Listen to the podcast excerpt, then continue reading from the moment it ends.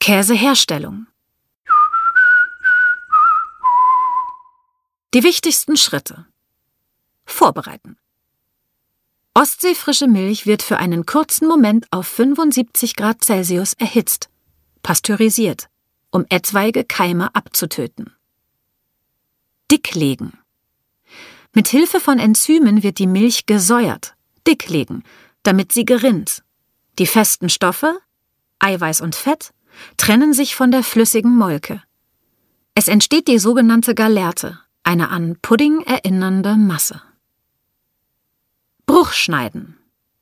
Dieser Käsepudding wird mit einem rotierenden Messer, der Käseharfe, geschnitten, damit die Molke aus der Masse tritt. Das ist der Käsebruch. Dieser Vorgang wird mehrmals wiederholt. Abfüllen und pressen. Der Käsebruch wird in die richtige Form gebracht. Je nachdem, wie fest der Käse werden soll, wird er noch einmal gepresst, damit noch mehr Molke austreten kann. Reifen.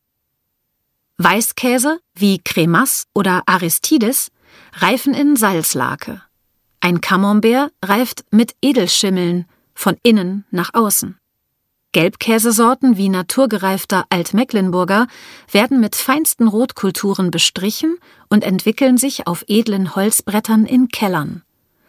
Einigen Käsearten werden auch Hefen oder Asche hinzugefügt.